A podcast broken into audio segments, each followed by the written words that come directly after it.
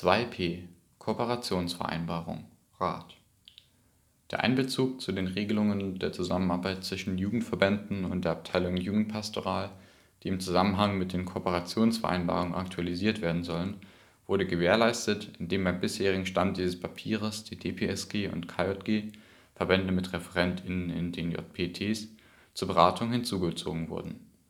Bei Themen, die auch weitere Verbände betreffen können, wurde gleichermaßen vorgegangen und Rückmeldungen eingeholt.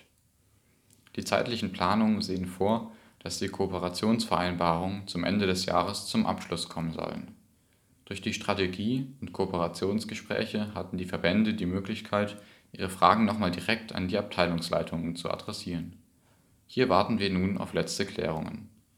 Wir arbeiten weiter an den formulierten Absprachen, die als Anhang oder Nebenabreden dienen können. Zudem stehen wir weiterhin gerne zur Verfügung bei Beratungsbedarf und Fragen rund um die Kooperationsvereinbarung